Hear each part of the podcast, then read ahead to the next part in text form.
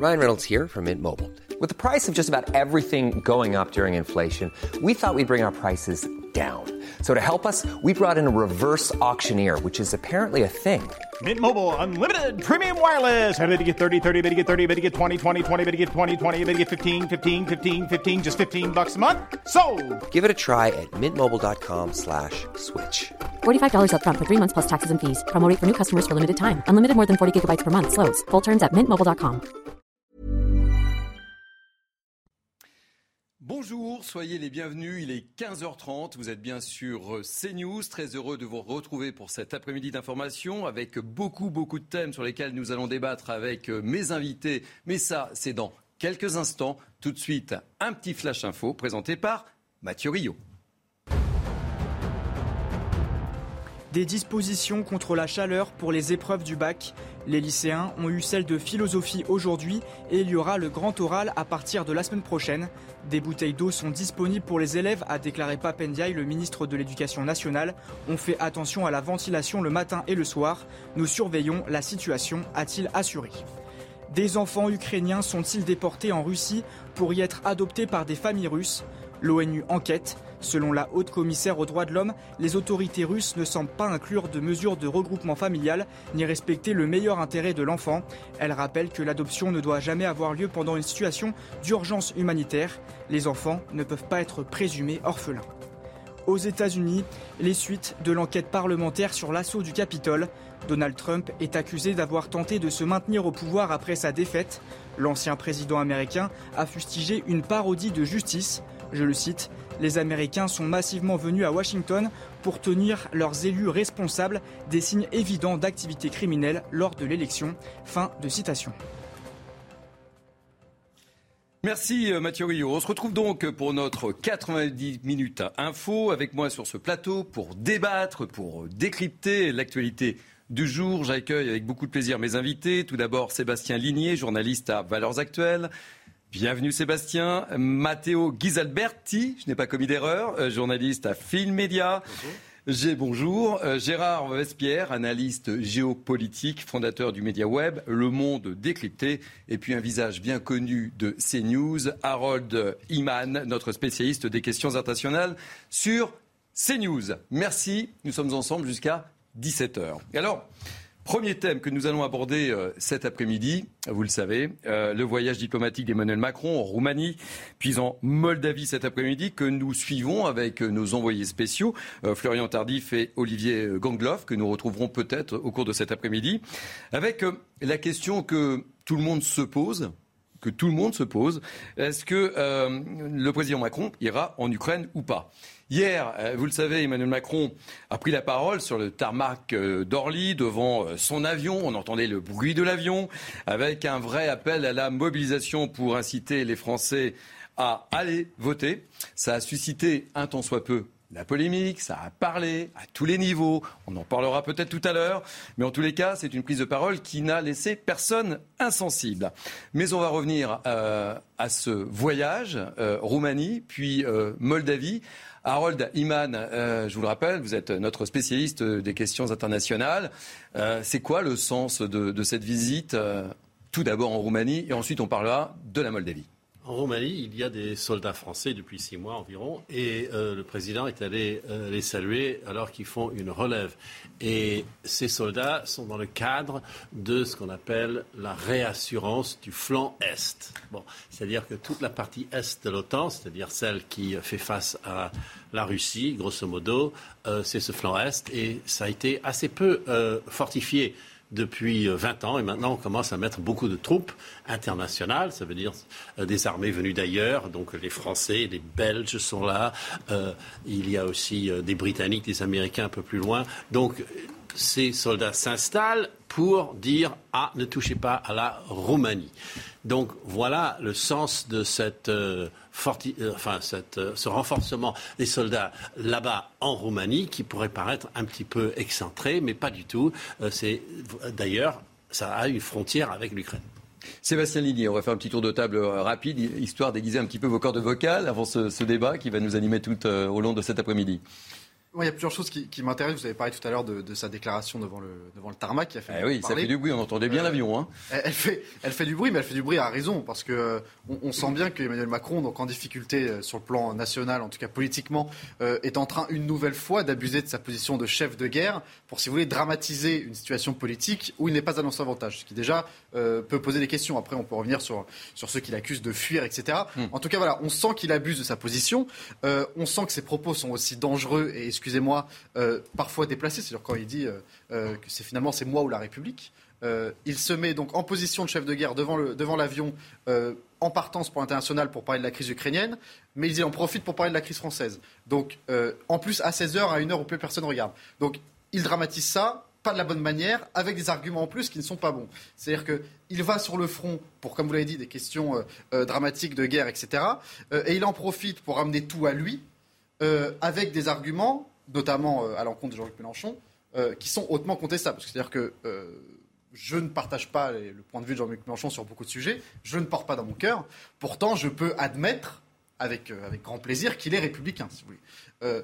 donc, attaquer Jean-Luc Mélenchon, attaquer la NUPES dans ce costume de chef de guerre sur le côté république et anti-républicain, je pense qu'il se trompe, d'autant plus que typiquement sur le cas de Jean-Luc Mélenchon euh, et la NUPES, euh, ce sont des, personnes et des, idéologies qui sont Ça, sentait le devoir imposé. C'est-à-dire que je m'en vais, évidemment. j'oublie pas la vie politique française, je le fais. Imposé et improvisé surtout. C'est-à-dire que les journalistes n'étaient pas, n'étaient pas tous prévus, il l'a fait à la va-vite, et, ça se sent des arguments. C'est-à-dire que vous pouvez attaquer Jean-Luc Mélenchon sur ses propos sur les violences hmm. policières, vous pouvez attaquer euh, Daniel Obono sur, euh, sur le fait qu'elle ne veut pas dire vive la France, vous pouvez attaquer Clémentine Autain euh, sur son hypocrisie féministe. Vous, pouvez attaquer Jean-Luc Mélenchon de manière politiquement dans les idées. Et utiliser son costume de chef de guerre pour parler de la République, il y a un petit côté autocrate qui fait, excusez-moi, oui, qui fait un peu. On va pas revenir parce que c'est pas le thème de cet après-midi, mais il s'est fait un peu reprendre de, de, de voler par, par Jean-Luc Mélenchon. Ça a été quand même assez cinglant. Gérard Vespierre, votre regard justement sur... Euh, il est dans son rôle, le président Macron. Il fallait qu'il aille en Roumanie, il fallait qu'il aille en, Moldavie, avec le point d'interrogation, on en parlait tout à l'heure avec, euh, avec Harry, avec euh, ira ou ira-t-il pas en, Ukraine Mais il est dans son rôle quand même, on ne peut pas lui reprocher ça. Pas du tout. Pas du tout dans son rôle. Son rôle, c'est de rester à l'Élysée, caché ah. dans le bunker du sous-sol, n'est-ce pas? Et les mêmes qui le critiquent sur le tarmac de l'aéroport d'Orly, actuellement, eh bien, aurait, s'il était resté, d'autres propos pour le critiquer. Le problème, ce n'est pas l'analyse, le problème, c'est de critiquer. Donc, euh, si on regarde les choses euh, beaucoup plus euh, sereinement, le président Macron est responsable donc encore pour quelques petites semaines de la présidence de l'Union européenne. il a effectivement une mission particulière vis-à-vis de l'Europe et donc vis-à-vis -vis de la situation en Russie et en Ukraine. Euh, nous avons des troupes euh, en Roumanie, donc il est tout à fait normal euh, qu'ils puissent agir librement et bien agir, parce que c'est effectivement aider les Ukrainiens que d'être à côté d'eux et de leur apporter de l'armement, parce que l'armement, les fameux Césars, euh, ils transitent euh, entre Paris et puis euh, Kiev, et bien il y a forcément des arrêts, des formations, etc. Donc voyez-vous, il y a tout un relais international où le président est leader et le président s'affirme. Matteo Ghisalberti. Alors, bah, euh, je trouve que effectivement c'était un peu un gloubi-goulba ce qu'il a fait hier euh, sur la sur la tarmac. Gloubi-goulga, vous y allez fort. Oui, bah oui parce que ah effectivement il a parlé euh, des, des, des, élections et, et, après il a parlé aussi de cette crise que qu'on vit tous et qui est dramatique. je pense que c'est un peu un mélange de genres tout simplement parce que peut-être j'ai vu une forme de regret peut-être de, de, de, de, ne pas avoir fait une campagne électorale pour les législatives. Ouais, c'est votre lecture ça. Une façon de, de disant j'aurais dû m'y faire, j'aurais dû m'y prendre un peu différemment, un peu. Mais en même temps, c'était effectivement, enfin, ça donnait l'impression d'être très improvisé parce qu'on voyait quelque chose justement. Je suis en train de partir, c'est comme quand on vous appelle. Et, Il y avait un petit côté américain, on l'a, on l'a un peu euh, chambré sur ce côté avec l'avion derrière. Bah, Emmanuel Macron a un sens esthétique très fort. On a, on a, appris à le connaître, mais effectivement, c'est un peu comme quand euh, vous passez le, le, contrôle de, euh, à l'aéroport et on vous appelle et on dit ben je dois passer. Ça m'a donné cette cette impression. Et puis, euh, effectivement, qu'est-ce qu'il, euh, pourquoi il, il, y va? En tant que président français, effectivement, euh, les Français voudraient qu'il reste, d'ailleurs au milieu d'une campagne électorale, à sa place pour, pour assurer le fonctionnement de l'État. Oui, parce que ce qu'on peut dire, c'est que ce type de voyage, ça s'est pas décidé du jour au lendemain. Exactement. C'était prévu, c'était organisé. On dit, on dit pas, tiens, bah, je vais aller en Moldavie, tiens, je vais aller en Roumanie. Ça s'organise, Harold. Est-ce qu'il y va en, en, en, visite des, des, troupes Mais alors pourquoi en tant que président de l'Union européenne? Parce que les troupes, ça serait plutôt du domaine de l'OTAN. Donc, euh, bah, je ne sais pas. C'est-à-dire que peut-être peut qu'il avait confiance. Peut-être qu'il avait un, un, excès de confiance sur l'issue des élections et, et d'avoir programmé ce, ce, séjour et ce, ce voyage en, en, Moldavie et en Roumanie. Bon, moi, je ne pourrais pas parler de mais politique ça me intérieure.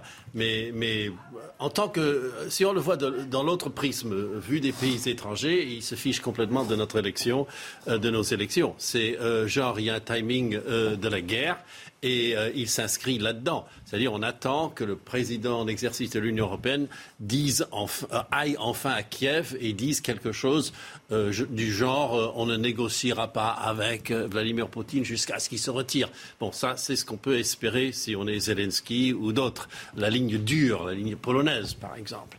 Mais pour d'autres, c'est insensé de faire ça. Il faut absolument parler à Vladimir Poutine et le faire descendre du cocotier. Et donc Emmanuel Macron est entre les deux. Est-ce que je le fais descendre du cocotier ou est-ce que je prends la ligne dure? Donc il est en train de tester les autres. On, on, a, on a cette situation où euh, on est dans le dialogue, mais on, on envoie euh, des canons César. Oui. Donc voilà, et c'est.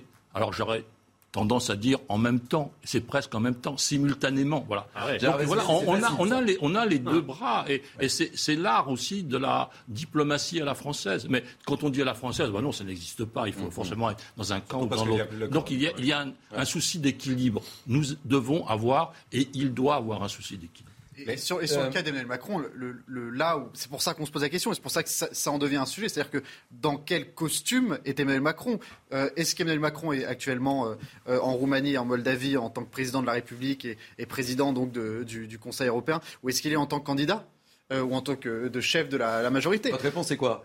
Ben moi je pense que c'est les deux. Alors, bon. Ah non, candidat, vous m'avez compris. En tant, en tant que il politique. il n'est pas candidat au poste de Premier ministre, non, mais il faut préciser. Non, mais candidat, vous m'avez compris. Est-ce qu'il est en tant que, que homme politique non, intérieur à, à, trois jours d'un scrutin essentiel pour sa prochaine majorité ou est-ce qu'il est en tant que chef des armées, etc. Moi je pense que c'est les deux. Je pense que euh, en allant là-bas, vous savez, il ne laisserait en hasard. Évidemment que c'est un déplacement qui est prévu depuis de longues semaines.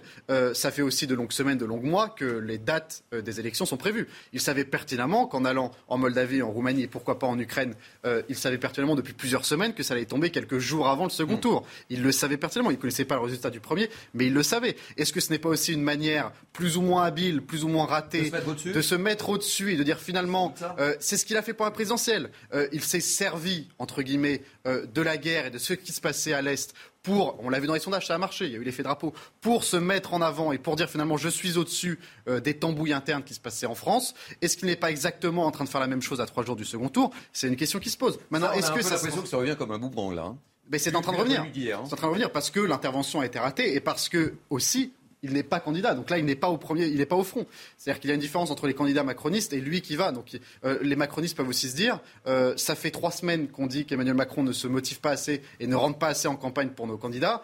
Et au moment de la, et au moment de l'entre-deux tours, il se barre en Roumanie avant de faire un petit message à la vite. Et s'il allait donc, de tous les côtés, c'est raté. Ukraine, s'il allait en Ukraine demain ou après-demain, voyez-vous, tout cela sera effacé. On parlera à nouveau oui, oui, parce que un autre éclairage. C est, c est Donc, il faut de la modération en tout. Ce n'est pas la peine de monter au cocotier. Prenons ça absolument calmement. Euh, voyons la situation telle qu'elle est. Un président va rencontrer des troupes françaises stationnées en Roumanie. À trois jours du second tour. Le calendrier est celui qu'il est. Il y tient. Euh, Mathéo. Oui, non, je voulais dire que d'ailleurs, il y a aussi la possibilité qu'à deux autres présidents, ou en tout cas le, le, le, président du Conseil italien, Mario Draghi, aille à, à Kiev.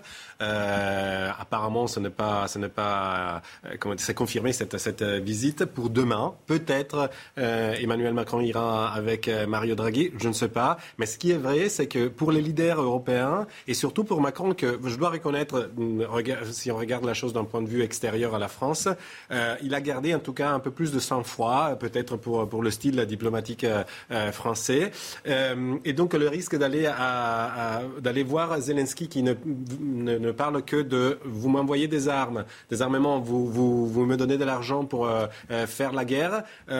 c'est difficile parce que le passage à Kiev pourrait devenir une photo opportunity pour, pour Emmanuel Macron, qui, enfin pour Zelensky qui s'affiche à côté de Macron, de Draghi, éventuellement de Scholz. Donc euh, c'est une façon pour capter la, la, comment dire, euh, la, la bienveillance des leaders européens quand ces leaders ne sont pas tous d'accord et que certains essayent de toute façon de maintenir ouvert le dialogue pour éviter la guerre. Mais là, pour le moment, le, mystère plane. Euh, tout le monde se pose la question, ce que, ce que je disais en, introduction, ira-t-il ou n'ira-t-il pas?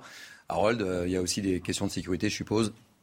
Oui, il y, faut pas dire j'arrive à telle heure sur tel tarmac, à, moins que ce soit complètement blindé euh, en aval avec euh, les, en amont plutôt avec, la Russie. Mais euh, ce n'est pas tout à fait idiot de ne pas dire à quelle heure on arrive.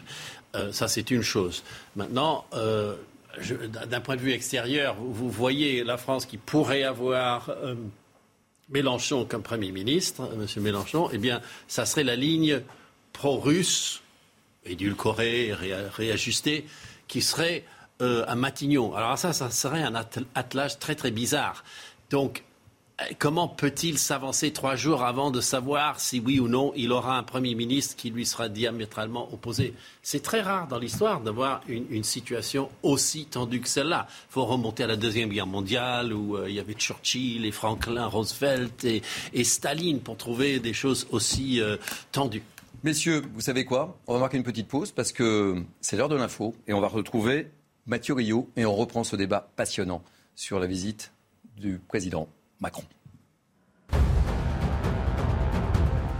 L'inflation accélère en France. Elle est de 5,2% sur un an. C'est ce qu'a confirmé l'INSEE ce matin. En cause, l'accélération des prix de l'énergie, plus 27,8%, de l'alimentation, plus 4,3%, et des produits manufacturés, plus 3%. En Suisse, l'espace aérien a été fermé pendant plusieurs heures ce matin. Une panne informatique avait touché l'entreprise Skyguide, chargée du contrôle aérien dans le pays. Tout survol de la Suisse était interdit. Des avions ont dû être détournés vers des aéroports dans les pays voisins. Les vols ont repris progressivement dans la journée. Au Mali, un important chef djihadiste a été capturé par des soldats français de l'opération Barkhane. C'est ce qu'a annoncé ce matin l'état-major français. Il s'agit d'Ouyema Ould al-Bakay, haut responsable de l'État islamique au Grand Sahara. Il était pressenti pour succéder à l'émir, neutralisé par les Français en août 2021. Merci Mathieu Rio. On se retrouve tout à l'heure pour un nouveau flash et on se retrouve avec euh, nos invités, Sébastien Ligné, Matteo euh, Ghisalberti, que je n'écorche pas votre nom surtout, Gérard Vespierre, Yves et Harold Iman. Alors on poursuit notre débat sur cette visite du président Macron en, Roumanie et en, en, Moldavie. Harold, cette visite en Moldavie, elle est particulièrement importante. Elle n'est pas due au hasard. Parce que la Moldavie, on va le dire, est vraiment en danger par rapport, euh, par rapport à la Russie. Là, hein. Total. Parce que euh, c'est un des rares pays qui n'a pas d'armée en Europe, que de la gendarmerie. Donc avec ça, vous ne stoppez rien euh, qui viendrait du côté russe. Or, la Russie a plusieurs garnisons tout le long de la frontière. Imaginez-vous en sandwich entre la Moldavie et l'Ukraine, qui sont là depuis la fin de l'URSS, ne sont jamais partis. Et avec ça, on pourrait très facilement marcher sur la capitale Chisinau en deux ou trois heures. Donc euh, ils ont peur en Moldavie et ils se disent pourquoi a-t-on été neutre toutes ces années? Ça ne sert à rien si on n'est pas protégé par quelqu'un, y compris les Russes. Parce qu'au Nagorno-Karabakh, dans le Caucase, les Russes ont protégé les Arméniens peu à la dernière minute contre l'assaut azerbaïdjanais et, turc. Euh, qu'est-ce qui va nous protéger? Donc ils penchent plutôt vers les Européens, l'OTAN, mais ils ne sont pas dans l'OTAN non plus. Donc euh, les pauvres, ils sont là en train de dire merci pour ce que vous ne faites pas pour nous. Et euh, c'est très frustrant de leur point de vue, et tout le monde sait que ça, ça pourrait très facilement être attaqué. Et alors là, on aurait même pas un accord de défense. Parce qu'avec l'Ukraine, on avait plein d'accords bilatéraux UE-Ukraine et OTAN-Ukraine. Là, on n'a rien du tout de, militaire. Donc euh, voilà, ils ont très peur. Sébastien euh, Ligné Il vient aussi pour, euh, comme vous l'avez dit, il vient aussi réaffirmer sa position de, chef de l'Union européenne. Euh, à tort ou à raison, mais c'est sûr qu'il est, dans une posture. Euh, et, on le voit aussi dans, le débat national, c'est-à-dire qu'il oppose la vision, encore une fois, il, il allie l'international et le national, c'est en même temps là. C'est-à-dire qu'il euh, a beaucoup critiqué Jean-Luc Mélenchon et les autres d'ailleurs, et Marine Le Pen pendant toute la campagne et encore jusqu'à très récemment sur leur position soi-disant pro-russe et euh, anti-européenne. On voit bien qu'il affronte une vision beaucoup plus européenne euh, qu'il assume. Et quand il va là, quand il, arrive à réunir, s'il arrive à réunir les, autres dirigeants européens, il se donne aussi une image de ça qui est aussi un petit peu écornée. C'est-à-dire qu'au début de la crise, euh, il s'était placé en grand négociateur. Il a voulu placer l'Union européenne à la table des négociations avec l'Ukraine et avec la Russie. Euh, il a tenté de faire venir Zelensky et Macron, etc. Euh, Zelensky et, et, Vladimir Poutine. ça n'a pas marché. Mais il a tenté de se placer. on a vu qu'au fur et à mesure de la, guerre, l'Europe a perdu son assise de négociateur au profit notamment d'Erdogan.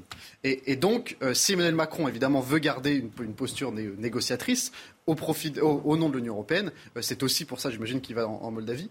Euh, et, il a la place. C'est-à-dire qu'on sait que l'Allemagne est fragilisée par, de par sa position, notamment leur dépendance énergétique à la Russie, le changement de, leadership en Allemagne, etc. Donc il y a une place à prendre pour Emmanuel Macron aussi. Gérard Vespierre, je vous ai senti un peu taquin là sur je suis de nature taquin. Oui, je, remarque. Je remarque. Qu'est-ce qui vous a fait réagir là? Voilà, parce que euh, si vous voulez, euh, euh, il y a une, vision un peu, un peu spéciale à, ce sujet-là. le président de, France est en charge des affaires européennes encore pour 15 jours. Bon, donc voilà, il, a assumé la charge de la présidence de l'Union européenne pour 15 jours. Et donc, oui, vous. Et, donc, euh, il faut tenir compte de cela. Tout, dépend de cela. vis-à-vis de la Moldavie, qui est euh, donc un, État de 2 600 000 habitants, bon, il faut regarder les, choses. Il y a à peu près 1 000 à 1 500 soldats euh, russes qui ne sont pas puissamment armés. À la base, c'était une garnison de maintien de la paix. Donc voilà, il faut aussi recadrer. Il n'y a pas 10 000 chars russes en Moldavie. Et la grande différence, c'est que là, il n'y a pas de frontière commune entre la Russie et la Moldavie, n'est-ce pas? Il y a l'Ukraine entre les deux. Et ce qui a permis aux Russes d'envahir l'Ukraine, c'est la frontière commune. Mhm. Là, il y a des centaines de kilomètres, il y a l'Ukraine à traverser, il y a le, port d'Odessa qui est entre les deux, entre guillemets, pas d'un point de vue géographique, mhm. mais d'un point de vue géostratégique. Donc, euh, il y a des menaces possibles. Mais vous partagez d'un avis d'Harold comme quoi il était important d'y aller parce qu'il y, a une vraie une réassurance, une globale, il y a une rassurance globale de la totalité du, front, du flanc est, comme l'a euh, mentionné euh, Harold, donc depuis la Lituanie euh, jusqu'à la mer Noire, donc jusqu'à la Roumanie. donc c'est cet arc-là qu'il s'agit de, de conforter. Il y a 100 000 soldats américains actuellement en Europe. N'est-ce pas? Donc il y a aussi une contribution essentielle de la part des Européens à leur propre défense, d'où la mobilisation allemande, anglaise, euh, euh, des pays des pays baltes, de la Hollande, enfin de tous les pays qui envoient des contingents ou euh, des avions se poster pour assurer une sécurité aérienne. Donc c'est vraiment une mobilisation globale de l'OTAN. Je crois que demain à Bruxelles, à nouveau, il y a une réunion des 50 pays. Mmh. Qui aident l'Ukraine, 50 pays, n'est-ce pas? Donc euh, on peut moquer de façon euh, légère le président français, mais, euh, français, mais il y a quand même une volonté internationale puissante d'aider l'Ukraine à sortir de ce guépier. Merci. Euh, Mathéo, un dernier mot très rapide juste avant la, page de publicité. n'a pas aidé euh, Emmanuel Macron parce que euh, si d'un côté on avait un président en fonction pendant six mois, il y a eu la présidente de la Commission européenne qui allait promettre des armes alors qu'elle n'avait même pas le pouvoir pour le faire. Donc effectivement, il s'est peut-être trouvé un peu tout seul en essayant de faire de la diplomatie. Il faut aussi considérer cet aspect-là. Harry, euh, je vais vous libérer. On ne vous trouvera pas pour le prochain thème. Messieurs, je vous garde à mes côtés. Tout de suite, la publicité. Et je vous retrouve pour le journal. À tout à l'heure. Il est 16h, vous êtes bien sur CNews et c'est bien 90 minutes info. Le moment est venu pour votre journal. Cette nuit à Lyon, une fusillade a éclaté dans le quartier de la Duchère. Deux morts, deux blessés. La piste du règlement de compte est évoquée par les autorités. Un habitant de la Duchère nous raconte ce qu'il a vu. Écoutez-le. Les tirs s'arrivaient derrière. On a regardé, on voyait des gens courir, enfin deux personnes. On est repassé de ce côté-là, il y a une voiture noire qui a démarré. C'est tout ce qu'on a vu. On n'a vu personne euh, physique, si vous voulez. Franchement, c'était émouvant quand même. Et puis les gamins qui, qui criaient on va se venger. Ça... Heureusement, c'est pas parti en live. Hein. Yannick Jadot est lui en déplacement aujourd'hui à Poitiers. Il défend la NUP ou la NUPES, comme vous voulez, malgré ses différences avec le leader Jean-Luc Mélenchon. Écoutez-le. Moi, je ne suis pas mélanchoniste, ça vous a pas échappé. Moi, je suis écologiste. Donc, euh, euh, nous avons des différences. Mais euh, dans, cette, dans cette campagne législative, quand on voit les urgences à tout point de vue, sur l'agriculture, sur l'eau, sur le climat, sur la justice sociale, sur les services publics, sur l'économie, franchement, cette coalition, elle offre un avenir à ce pays qui est bien plus sympathique, bienveillant, solidaire que l'avenir que, nous que nous promet M. Macron. Alors vous le savez depuis ce matin, on vous en parle. Ce matin, c'était la première épreuve du baccalauréat. Plus de 500 000 élèves ont planché sur la philosophie avec plusieurs sujets au choix. Un examen qui s'est tenu on va le reconnaître, dans une canicule bien, présente sur notre territoire. Le ministre de l'Éducation euh, nationale, Papendiaï, a supervisé la mise en place des mesures pour que les élèves passent leur bac dans les meilleures conditions surveillons la situation euh, avec euh, attention au ministère, dans les différents rectorats euh, qui sont mobilisés sur ces questions. J'ai eu l'occasion hier de rencontrer les recteurs en visioconférence pour faire le point sur cet épisode de chaleur et sur les mesures qu'il convient de prendre. C'est le cas dans chaque établissement aujourd'hui. Des bouteilles d'eau sont disponibles pour les élèves. Nous avons pu euh, le, vérifier euh, aujourd'hui. On fait attention euh, à la ventilation le matin et le soir. On ferme les fenêtres lors des moments de grande chaleur. Tout cela doit nous permettre de passer cette semaine dans de bonnes conditions. Alors vous l'avez constaté, si vous êtes sorti dehors, il fait beau, il fait chaud. Une forte vague de chaleur arrive en France euh, à partir d'aujourd'hui. De nombreux départements, justement, viennent d'être placés en vigilance orange canicule.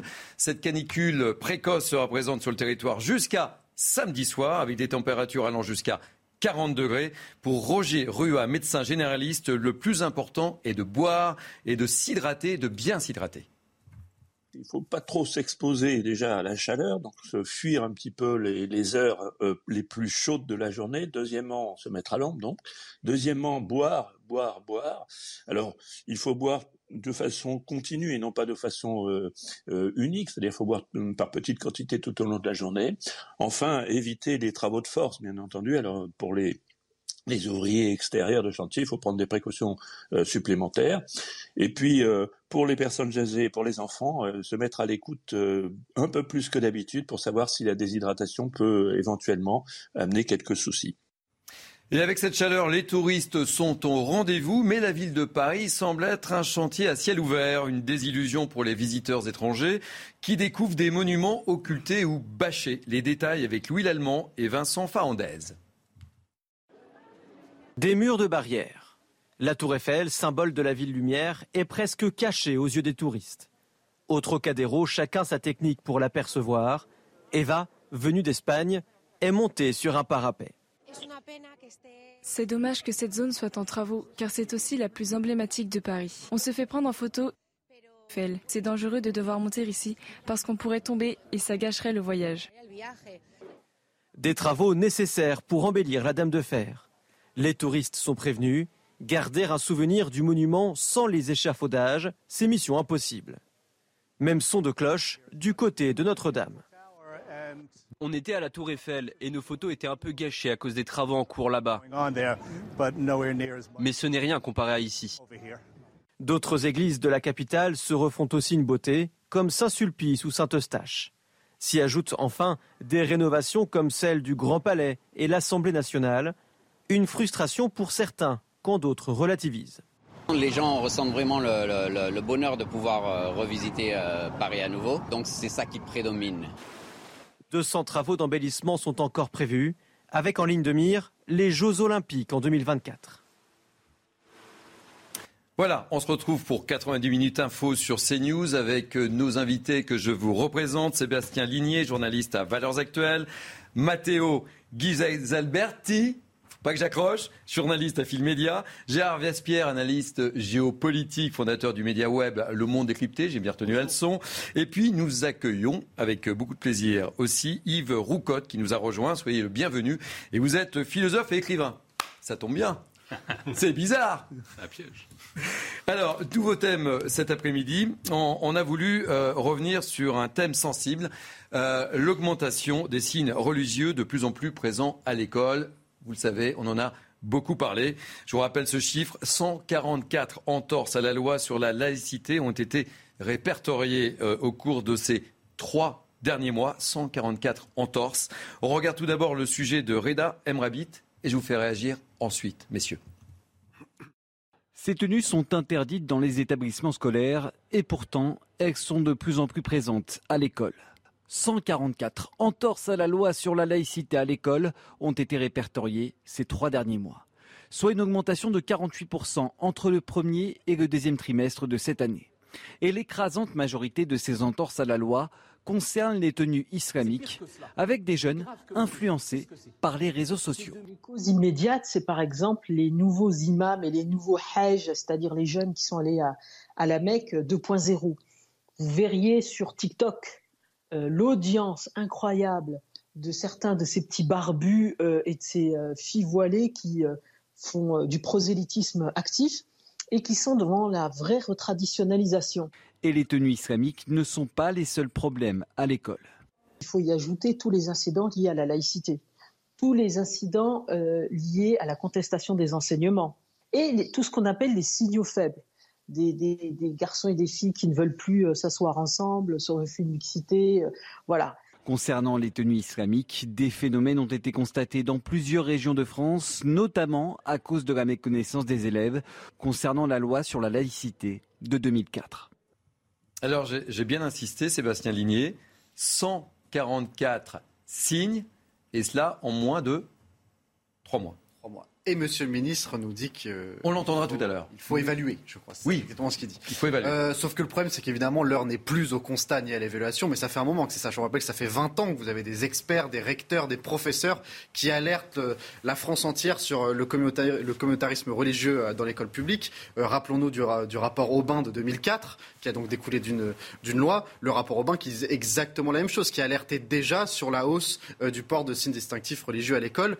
À l'époque, évidemment, rien ou presque rien n'a été fait euh, sur le terrain. À l'époque même, Jean-Pierre Aubin euh, avait été tresté d'islamophobe euh, pour avoir osé dire que certaines jeunes filles portaient le voile à l'école. on voit bien qu'aujourd'hui c'est devenu réalité.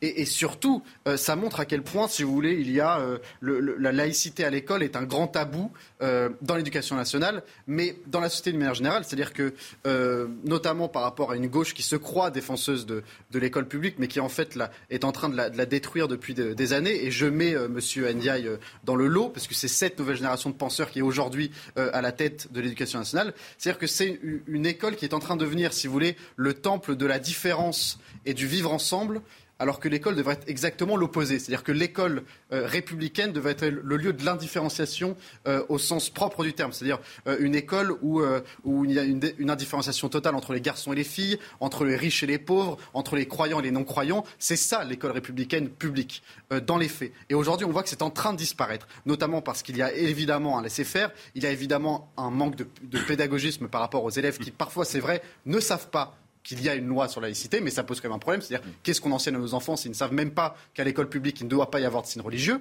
Et puis, il y a aussi des responsabilités qui sont diverses. Il y a les rectorats, euh, il y a les académies, mais il y a, les, surveillants qui parfois laissent entrer les élèves qui, qui, peuvent être voilés, qui peuvent avoir des signes religieux, parce que finalement, ils disent c'est pas si grave.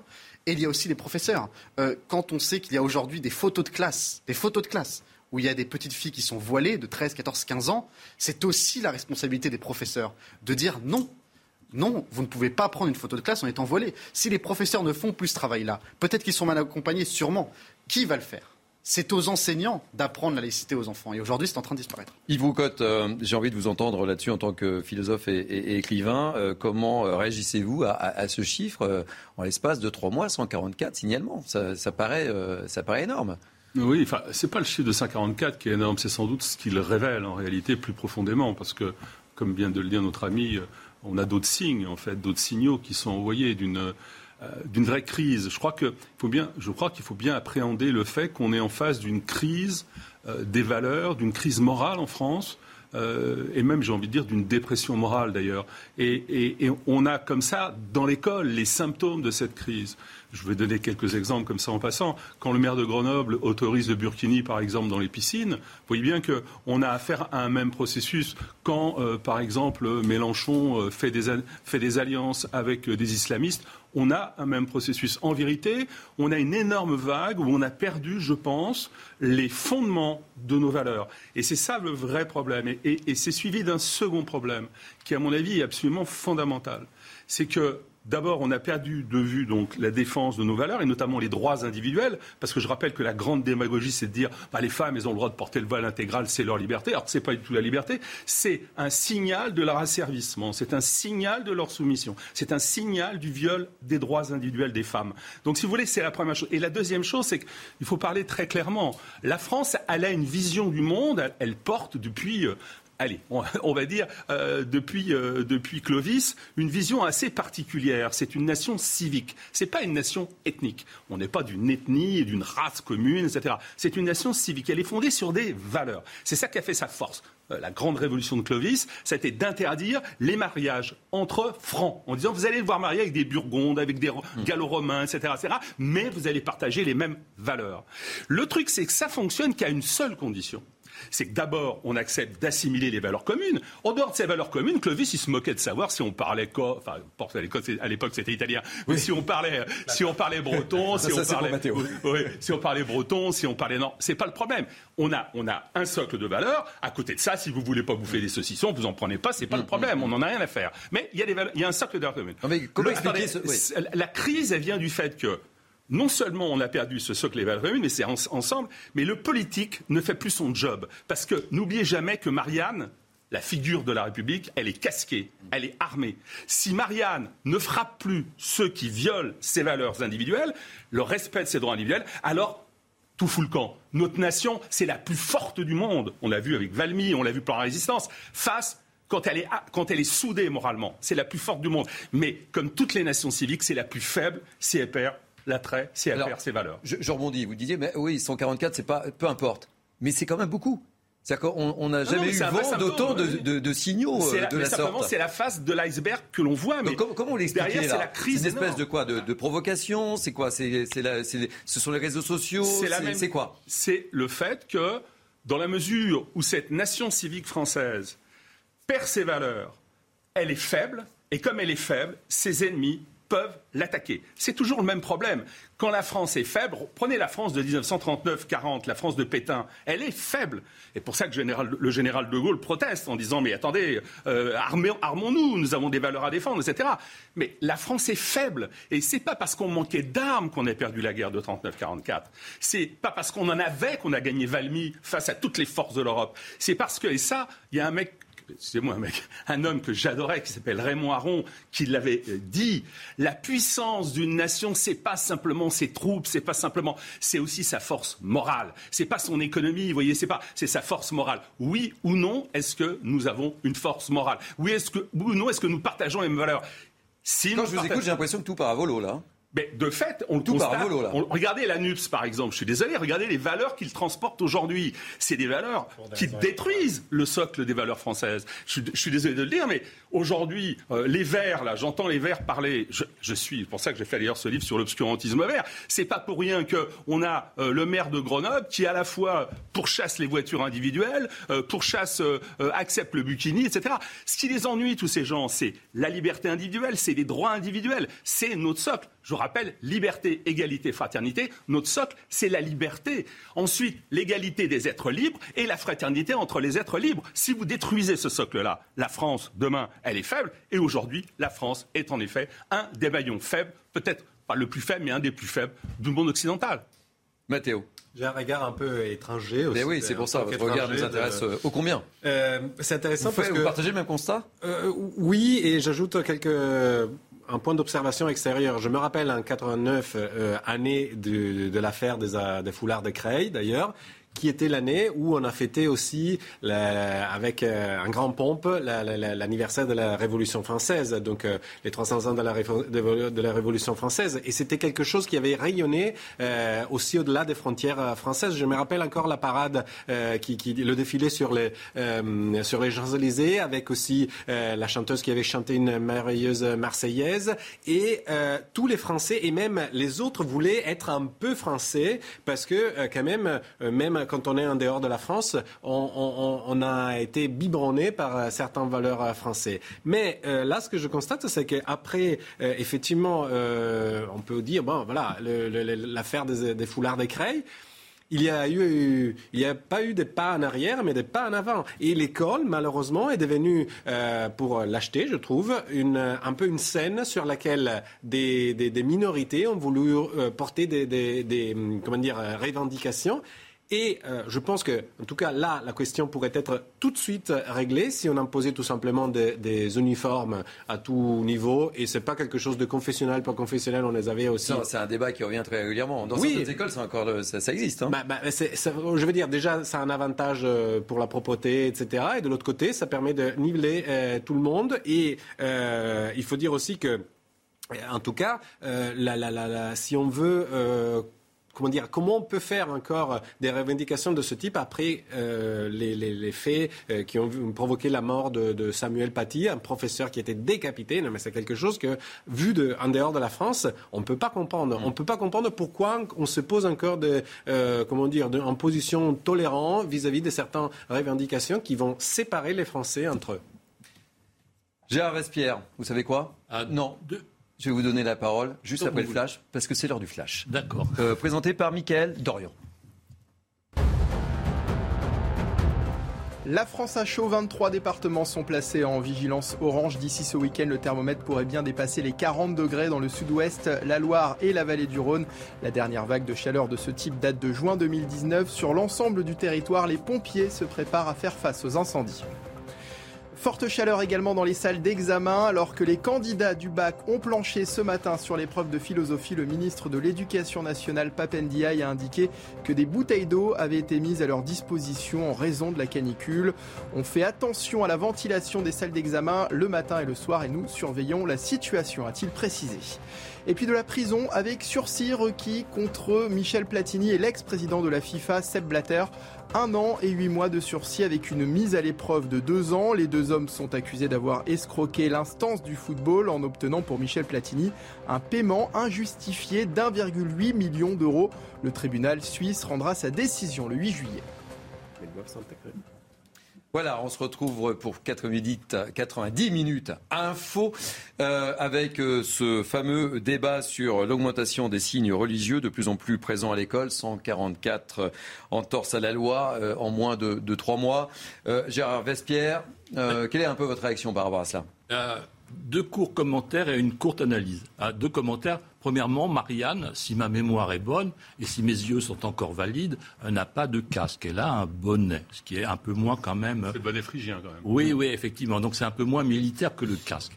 Et deuxièmement, sur l'indifférenciation à l'école, vous savez, euh, l'indifférenciation, ça ne doit pas être un, une valeur ou une vision dictatoriale parce que les enfants sont ce qu'ils sont. Il y en a des petits, il y en a des grands, il y en a des mecs, il y en a des gros, il y en a des très beaux et puis euh, qui sont euh, euh, d'autres qui sont pas avec un visage très très accueillant. Donc voilà, c'est la vie. Et donc l'école n'est pas un, un, lieu d'indifférenciation. Elle est un lieu où on doit harmoniser et non pas indifférencier. Voilà. alors maintenant sur l'analyse, on, on a les vibrations dans la société française liées à ce qui se passe autour de nous.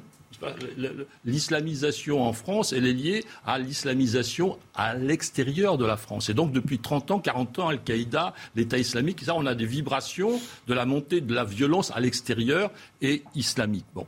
Et récemment, l'Afghanistan. Donc voilà encore une nouvelle vague où des, religieux islamiques arrivent au pouvoir. Donc ça, crée mm, mm. Euh, un, attrait pour euh, euh, ou un regard positif, si on peut le dire, vers le mouvement islamique. Mais il s'agit, par exemple, qui est dans un quelques temps, quelques semaines, quelques mois, un renversement du pouvoir des religieux, par exemple en Iran. Si nous avions un tel phénomène-ci, je dis bien, hein, eh bien, à ce moment-là, vous avez une vague négative, vous avez 80 millions de personnes qui vont se révolter contre un prévoir religieux islamique. République islamique. Donc vous allez avoir le contre-coup en France. Donc il faut tenir compte dans un temps long de toutes ces vibrations internationales qui interagissent avec la société française. Une réaction, et je voudrais euh, vous faire euh, écouter euh, la, la réaction justement de notre Hein, euh, on écoute d'abord le ministre hein, qui s'est exprimé et, puis je vous fais réagir juste après. Papendiaï. Nous sommes en train de euh, collecter euh, et de faire remonter un certain nombre d'informations pour avoir une vision bien synthétique de cette situation et pouvoir la caractériser calmement et évaluer à l'échelle nationale. Par ailleurs, il existe évidemment des lois, les lois républicaines sur euh, l'interdiction euh, euh, de port de signes religieux ostensibles et à caractère prosélyte dans les établissements scolaires. Donc nous avons évidemment la loi qui est très claire à ce sujet. Il y a aussi des équipes valeurs de la République dans chaque rectorat qui travaillent sur ces questions. Alors je vous regarde, vous êtes très sérieux. Hein. Je vous ai tous vu prendre des notes. Je, donc je m'attends à des réactions. Non mais je suis très sérieux. Vraiment. C'est évidemment un, sujet sensible qui nous touche tous pour des raisons différentes. Euh, certains parce qu'ils ont des enfants, euh, moi parce que je suis peut-être plus jeune, donc euh, j'ai une, expérience qui est finalement assez proche de ce que j'ai pu connaître à l'école et ce qui est en train de se transformer. si vous voulez, j'ai entendu quelque chose qui m'a surpris et qui va de pair avec le discours de M. Ndiaye et ce qui explique pourquoi depuis le rapport au bain de 2004 rien n'a changé. C'est que si vous voulez, vous avez dit il faut harmoniser. Non on n'harmonise pas. C'est avec ce genre de discours euh, qu'en harmonisant, en fait, nous faisons des concessions. Et à force de, à force de faire des concessions, vous finissez par céder. L'école, elle, n'harmonise pas les élèves entre eux. L'école, excusez-moi, je vais dire un gros mot, mais l'école est là pour imposer. Je sais que ça va vous choquer. L'école est là pour imposer. Ça va encore. Elle est là pour imposer des valeurs, elle est là pour imposer des codes sociaux, de la morale à des élèves. C'est l'école qui façonne euh, les Français. Donc évidemment qu'elle doit imposer des valeurs, imposer euh, un mode de vie. Et c'est ça qui est en train de disparaître aujourd'hui. Et, si vous voulez, oui, excusez-moi, c'est pour ça que je sais que ça vous choquer, c'est pour ça que j'ai fait la, le, la boutade sur, euh, parce que aujourd'hui imposer pour vous c'est un gros mot. Et, je réagis sur la deuxième. Si si, mais si. Vous dites il faut harmoniser. Non, non, on n'harmonise pas avec la laïcité à l'école. On n'harmonise pas, on impose la laïcité à l'école. Et, je réagis sur votre deuxième partie. Vous nous dites finalement que, l'islamisation euh, en France découle aussi euh, de la situation internationale, de l'Afghanistan, de l'État islamique, etc.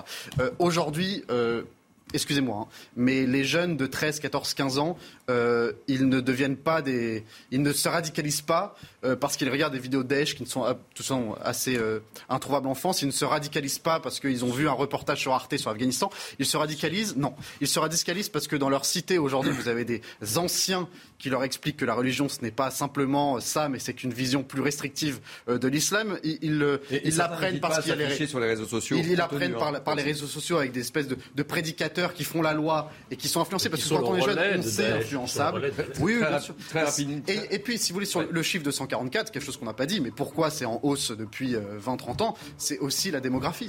Il y a aussi plus de musulmans aujourd'hui qu'il y a 20 ans. Euh, Yves Roucotte. Oui, moi, ce que je voulais simplement dire, je ne suis, pas, je suis, je suis pas non plus d'accord avec ce qui avait été dit auparavant. Euh, mais de manière, moi, je suis un philosophe, donc si vous voulez, je ne prends pas trop de gants dans ces histoires-là. je, je, pars du principe que l'école, comme d'ailleurs j'ai envie de dire, les, tout ce qui tient du domaine public, pas seulement l'école, euh, elle a pour vocation euh, de laisser la liberté s'exprimer, mais de euh, permettre l'assimilation d'un même cadre de vertu, de morale. Je, je, voudrais donner une image, je reviens sur Marianne. Je ne suis pas d'accord avec vous sur l'image de Marianne. Marianne, c'est pas une figure faible. Marianne, c'est une figure forte. Et souvent, on voit mal comment fonctionne Marianne. Marianne, regardez-la bien. D'ailleurs, entre parenthèses, c'est le modèle de la statue de liberté que nous avons offert aux États-Unis. Hein, c'est nous qui l'avons faite, rappelez-vous, elle est française, euh, à New York. C'est nous qui l'avons faite. Euh, Marianne, elle a les seins souvent découverts. Pourquoi? Parce que Marianne, elle donne généreusement son sein. C'est ça qu'il faut bien comprendre. Elle est généreuse, Marianne. Elle est très accueillante, Marianne. Elle donne son sein à tous ses citoyens. Je me de certaines polémiques de statut de Marianne. oui, bien sûr. Euh, Mais parce qu'elle donne son sein à tout le monde. Sauf que la condition, la condition, et c'est pour ça qu'elle est sur un socle, la condition qu'elle est droite, elle n'est pas penchée, elle n'est pas courbée, elle n'est pas en train. Elle tient dans la, famille, dans, dans la fameuse avenue liberté que nous avons donnée, je rappelle, elle tient, la, la- elle tient la- la torche éclairée à condition de respecter les droits individuels. Et si on ne les respecte pas, Marianne, elle sanctionne. Et l'école, je suis désolé, moi j'ai entendu le ministre là qui parlait, je suis désolé, non, on n'a pas à attendre la remontée de savoir s'il y a 144, 155, 160 cas. On doit, dès le premier cas, l'école doit montrer quelle est la fille de Marianne, parce que je rappelle qu'en plus, génial, c'est que on va Marianne, c'est une femme, on va et qu'elle va poursuivre- frapper. On va poursuivre ce débat parce que là, vous savez quoi? C'est l'heure de la pub. Et juste après aussi, on parlera de cette polémique autour de la Croix-Rouge et de cette affiche qui crée la polémique. A tout de suite. Allez, nous allons entamer la dernière ligne droite pour ce 90 minutes info. Mais avant de poursuivre nos débats, place au Flash Info. Michael Dorian. À Lyon, un adolescent de 16 ans et un homme de 20 ans ont été tués dans une fusillade cette nuit dans le quartier de la Duchère. Deux mineurs ont également été blessés. À ce stade, les autorités évoquent la piste d'un règlement de compte. Cinq personnes avaient déjà été blessées dans ce secteur par des tirs sur un point de deal en mars dernier. Le scarabée japonais aux portes du pays, cet insecte ravageur qui représente une menace pour des centaines d'espèces de végétaux pourrait bientôt s'introduire en France. L'Agence nationale de sécurité sanitaire recommande une surveillance accrue alors que les conditions de précipitation et de température lui sont de plus en plus favorables. Et puis Johnny Hallyday aurait eu 79 ans aujourd'hui alors que sa famille et ses fans commémorent les 5 ans de sa disparition. Une exposition immersive consacrée à son œuvre va voir le jour en décembre prochain à Bruxelles puis à Paris. Elle promet une plongée dans l'univers du rocker dans un espace de 2000 mètres carrés en forme de guitare géante. Allez, on se retrouve avec nos invités Sébastien Ligné, Matteo Ghisalberti, Gérard Vespierre et Yves Roucotte. Et on va, si vous le voulez bien, poursuivre ce débat euh, passionnant justement sur l'augmentation des signes religieux de plus en plus présents à l'école. Mathéo Je trouve que euh, le discours du ministre était, comment dire, un signe de, de sa contamination à l'observatorite, une maladie qui tend à, à former des observatoires, des commissions. Ça se soigne, ça? Je pense que oui, mais enfin, dans, une, phrase que, enfin, en général, les Italiens parlent longuement, parlent beaucoup, parlent avec les gestes, mais lui, il n'était pas un reste. hein. Enfin, je veux dire, il, a- il a parlé pendant cinq minutes pour dire qu'il fallait évaluer des signaux qui remontaient du terrain. Non, les signaux sont tous euh, là, effectivement, euh, mais il faut se, se rappeler que dimanche, on vote pour le deuxième tour de- des élections. Et euh, comme l'a dit euh, d'ailleurs notre président à- sur le tarmac de Orly, euh, il faut voter pour lui. Donc euh, voilà. C'est ça ou ça? Ou ça, voilà. Ou ça Euh, Ou ça. Il y a quand même l'observateur romano. Oui, d'ailleurs, euh, il- c'est intéressant de voir que même le pape a été accusé d'être pro-Poutine parce qu'il a dit que l'OTAN. Est-ce que euh, autre chose sur, ce, sur cette thématique Sur cette thématique qui va de pair avec l'affiche euh, la Celle Croix-Rouge. dont on va parler dans 14 secondes et demie. Exactement. Bah, autant on peut peut-être lancer. Ouais, alors je, vais- lance et on rebondit. hein. Justement, l'autre thème sur lequel j'aimerais que, que nous puissions euh, débattre, c'est cette polémique qui monte notamment sur les réseaux sociaux avec, euh, vous le savez, hein, la France vit une période de, de canicule. Là, vous regardez cette campagne de communication, adoptons les bons réflexes euh, canicule. Ça vient de la Croix-Rouge, donc euh, voyez, euh, on a euh, trois personnages, dont une jeune femme qui est en train de se désaltérer avec un, un voile. Autant vous dire que sur les réseaux sociaux, ça se déchaîne. J'aimerais justement, ça s'enchaîne effectivement avec la thématique précédente. Quelle est un peu votre, votre réaction? Comment vous Évidemment. sentez les choses?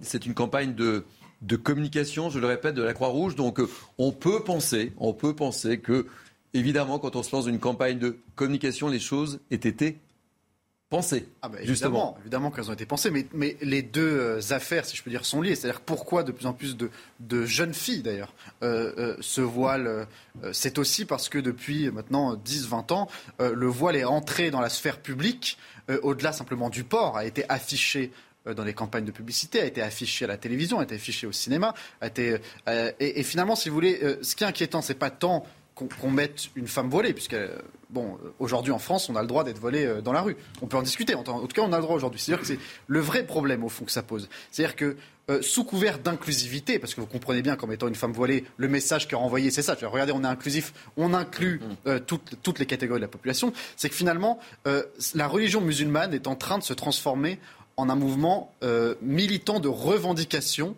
euh, d'inclusivité. Aujourd'hui, l'islam est pris en otage euh, par cette minorité-là qui s'en sert de cette manière. C'est-à-dire que si vous voulez, pour certains, euh, et je, je- vais parler pour la Croix-Rouge, pour certains, si vous voulez, le voile serait devenu euh, le, le symbole de l'émancipation de la femme, etc. Coup de com' Et- ou maladresse? Mais non, mais c'est évidemment un coup de com' ou com'. maladresse? C'est évidemment un coup de com', si vous voulez. Euh, la religion, dans ma perception des choses, doit rester de l'ordre privé. Et pas simplement l'islam, toutes les religions. Euh, et surtout, surtout ne pas se doter d'un- d'un- d'un- d'une jambe revendicatrice. Et si vous voulez, en faisant ça, l'islam est en train, et notamment aussi grâce à une partie de la gauche euh, qui est en train, si vous voulez, qui cède au clientélisme euh, de- du, du vote de banlieue, est en train de devenir euh, militante. Et c'est ça qui est inquiétant. Que, Si vous voulez, vous avez plein de musulmans qui ne veulent pas de cet islam-là, qui aimeraient que leur religion reste de l'ordre privé et qui n'ont pas envie de voir leur religion, leur symbole, être euh, jeté dans des campagnes de communication, affichés comme ça, juste simplement, parce qu'on on- on comprend bien, juste simplement pour dire, regardez, euh, nous finalement on est du bon côté, on met une femme volée. Sans, sans être, sans être chambreur, euh, on, on remarque juste que l'homme est allongé, lui. hein. Les deux femmes sont debout, l'homme est allongé. Non, mais la parenthèse. enfin, si, on Euh, veut, Mathéo. euh, si on veut commenter jusqu'au bout cette, euh, cette affiche, enfin, moi je l'ai trouvé déjà. J'ai grandi en, en apprenant que euh, la Croix-Rouge était neutre. devant tout le monde. D'ailleurs, dans les le pays arabes, Croix-Rouge. on n'a pas supporté d'avoir un signe qui rappelle un signe euh, chrétien, donc la croix. En réalité, la Croix-Rouge s'appelle Croix-Rouge tout simplement parce qu'elle a été fondée en Suisse et ils ont inversé les couleurs du drapeau suisse, donc euh, euh, il n'y a rien de, de religieux. Euh, mais comme dans les pays musulmans, on ne supportait pas de voir une croix pour être soigné, ils ont mis le croissant rouge. Très bien. Euh, donc, euh, si on veut, euh, comment dire, faire la, comment dire, faire- adapter les choses pour euh, un public différent, on peut le faire. Là, je trouve que c'est une imposition artificielle qui est d'ailleurs très stigmatisant aussi pour les autres catégories de la population. Je ne comprends pas pourquoi une personne un peu plus foncée doit être allongée par terre pour de, comme s'il était en train de dormir. Je ne comprends pas pourquoi une dame avec une attitude un peu oisive doit rester sous le, le parapluie, le parasol, pardon, et d'ailleurs sans être euh, Une reconnaissable. Une ombrelle, voilà. euh, et, et- et puis pourquoi Enfin, je veux dire, j'ai j'ai entendu aussi quelqu'un qui disait non, mais peut-être c'est une serviette euh, mouillée parce qu'il y a une petite goutte sur le visage de la dame voilée. C'est vrai que lorsqu'il fait Oui, chaud, mais alors on a pour habitude pourquoi de avoir mettre. euh, un burkini dessus? C'est ça. Bah, voilà.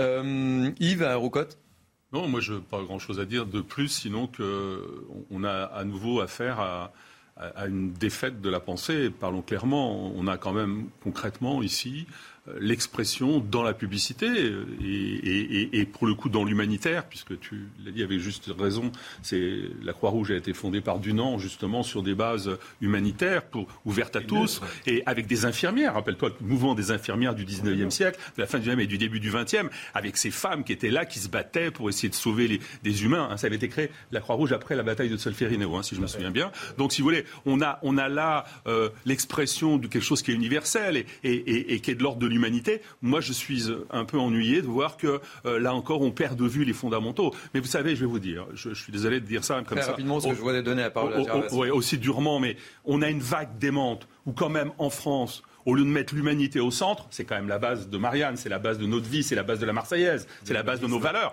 On met la planète, on met des modes de terre, euh, euh, on n'arrête pas d'accuser l'humanité, d'accuser le modèle de production. Savonarola à, à Florence dans la, dans la Renaissance, il avait essayé de faire euh, stigmatiser les adultes aussi à travers les enfants qui essayaient de, de dénoncer même les adultes. Non, mais là- là- Rapidement, Gérard euh. Vespierre.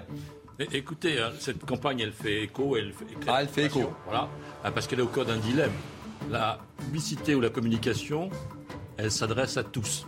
Donc, elle est effectivement inclusive. Mais avec ce personnage, euh, donc de femme voilée, elle l'encourage effectivement. Donc on est euh, au cœur d'un dilemme parce qu'il y a ces deux flux et euh, on peut se poser la question quelle est la, meilleure option entre le parler à tous et puis euh, encourager un mouvement islamique? Parce qu'elle est inclusive, mais que d'une seule partie de la population. Ce qu'on peut aussi très bien dire, pourquoi alors dans ce cas-là, il n'y a pas une- un, un homme avec une kippa, pourquoi il n'y a pas un homme avec une croix, pourquoi il n'y a pas euh, des, personnes plus âgées, des personnes plus jeunes? L'inclusivité n'a pas de fin, si vous voulez. Si on commence à inclure une partie de la population, il faut alors toutes les inclure, sans plus. Non, en plus, franchement, la Croix-Rouge fait abstraction justement de tous les signes religieux.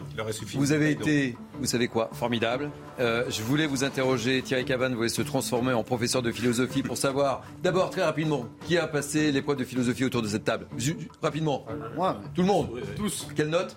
8. Voilà, c'est trop loin. Trop loin. Bon, messieurs, merci en tous les cas de votre présence. Merci encore une fois. L'info se poursuit euh, avec euh, notre ami euh, Laurence Ferrari qui débattra avec la vraie question Emmanuel Macron à Kiev cette semaine. C'est Punchline. Bon après-midi sur CNews.